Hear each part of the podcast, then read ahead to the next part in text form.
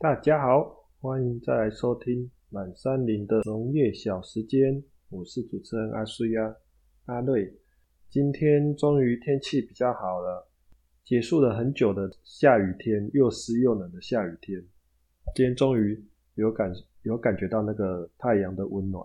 看新闻啊，听说台北今年只有六天是好天气，真的是下到也蛮让人绝望的。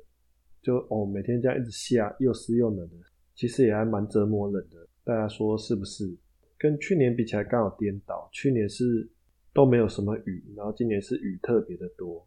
然后每次下雨啊，其实下雨的时候开车上班，除了塞车让人家很烦以外啊，然后也一直很害怕一件事情，就是看到小猫被车撞死在路边，还蛮容易。看到下雨天的时候啊，路上就有猫的尸体。嗯，猫就真的是还蛮怕水的动物。然后下雨的时候，好像它们的行动力跟判断力会特别的差，蛮常常看到就不小心这样路杀。像前几天就在快车道跟慢车道中间，发现有看到一只猫就死在那边，还好还没有被压扁，应该是。才刚被撞死不久，因为它在那个位置，我也没办法去移动它，因为车流量太大啊。这时候教大家一个方法，就是打一九九九市民专线，然后通报进去。一九九九市民专线他们会请当地的清洁队去处理，也真的只能这样了啦，不然在路上。驾驶人也不太想会再去撞到，然后猫这样在路上一直被碾，其实也蛮让人家心疼的。嗯，我自己是有埋葬过几只猫，也都是被路杀的。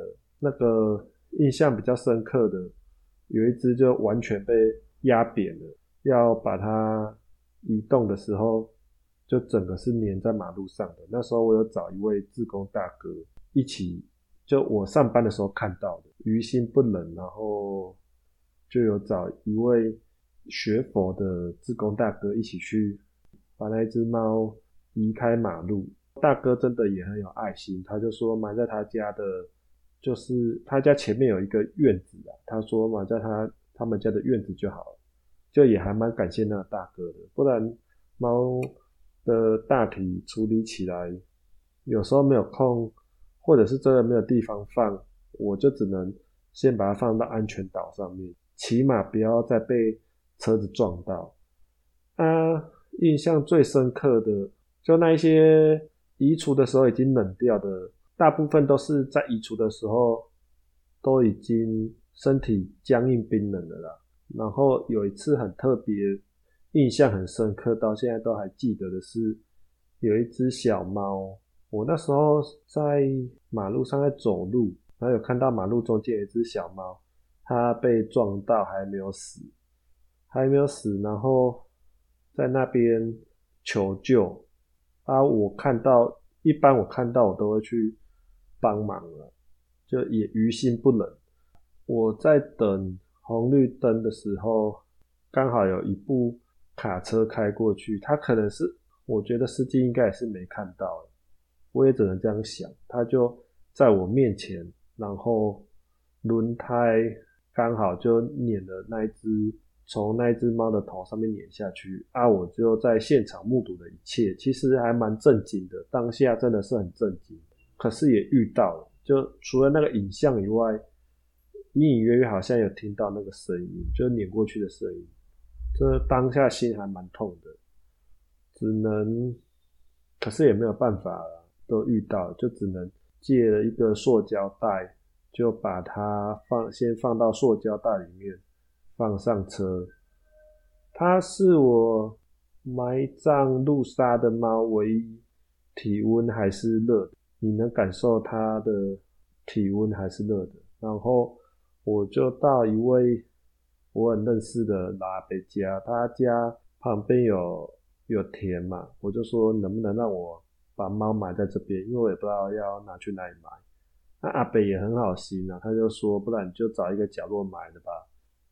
我就跟阿北借锄头，就把那只小猫安葬在那边。所以大家下雨天的时候啊，开车的时候要多注意，多注意猫狗。狗是比较少见啊，狗感觉比较不怕水，下雨天比较不会出门。啊，流浪猫就真的遇过蛮多，都是在下雨天的时候被路杀的。嗯，那如果有遇到啊，自己不敢的话，也如果方便也打个一九九九，请相关单位来移除。好，进入正题，我们今天继续来讲咖啡饮史，我们史都华咖啡王的冒险故事。那我们就来讲到非洲咖啡跟非洲原始部落的关系。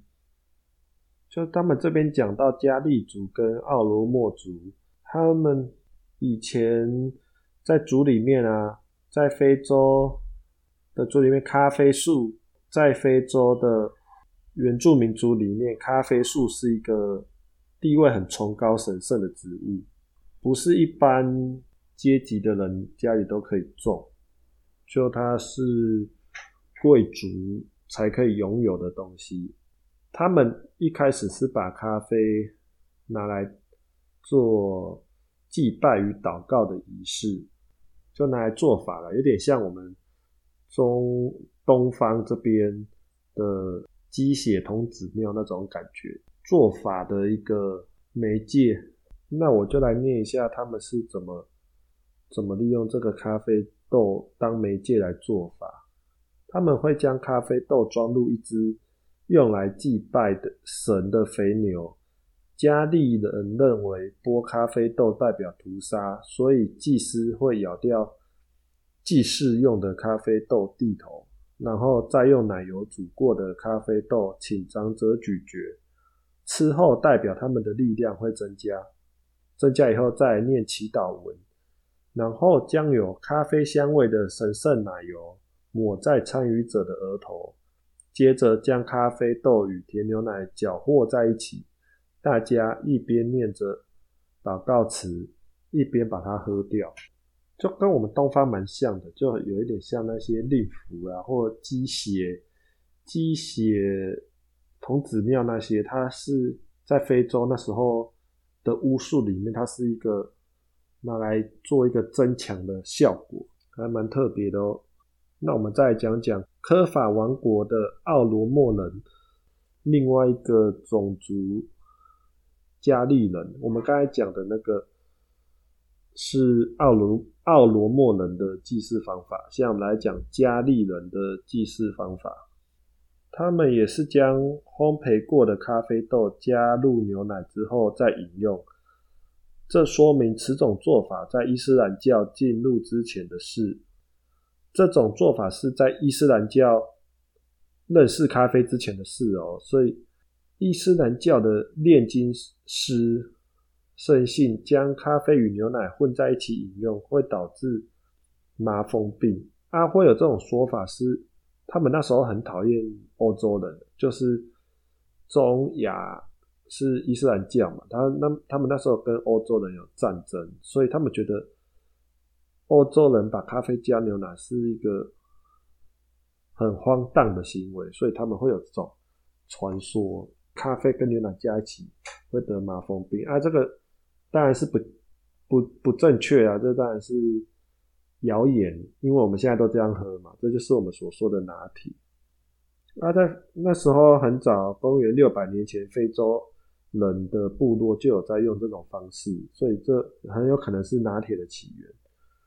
另外一种更能凸显这项仪式的古老，就是加利人将咖啡豆和天神连接在一起，在祭拜天神的仪式中，他们会把咖啡豆用来当做祭拜的东西。接下来，他们非洲还有一个文化，就是咖啡豆啊，你仔细去看它，最后我们我们现在烘的咖啡豆也是嘛，它就是一颗两个半，两个半就是那个豆瓣。它它看起来像是女性的生殖器，所以他们他们会有一种做法是把咖啡豆丢到奶油奶油里面去，然后再用木木棍搅拌啊，这代表什么？他们觉得木棍就代表男生的小鸡鸡，然后咖啡豆就代表女生的女生的生殖器。他们觉得这样子就是会代表生命了，有男有女嘛，然后两性结合，然后才会产生出新的生命。还有一种做法是，他们不用木头，他们会用新鲜的仙草。他们觉得有一种说法是比较有生命力的。所以哦，以前他们在吃，他们在使用咖啡豆吃咖啡豆的时候，通常都是。通常都是当天要讨论大事，或者是割礼、婚姻大事、土地纠纷，或者是危险的旅途。如果没有大事，他们不会使用咖啡豆。那咖啡豆就是有一点法力，就神，它对他们来讲是一个很神圣、充满魔力的东西。那你要怎么让那个魔力更强呢？如果你是整颗丢进去牛奶里面，没有敲成碎片，那就还好。啊，如果你要它法力更强，你就把它敲成碎片；如果你觉得这样魔力还不够，你就把它磨成粉，然后丢到牛奶里面。这这样啊，魔力就会更强。是是，他们要使用暗黑法术的时候才会把它磨成粉。听起来蛮有趣的啦。我们这样听觉得很有趣，就像外国人觉得我们用鸡血啦、童子尿做法也。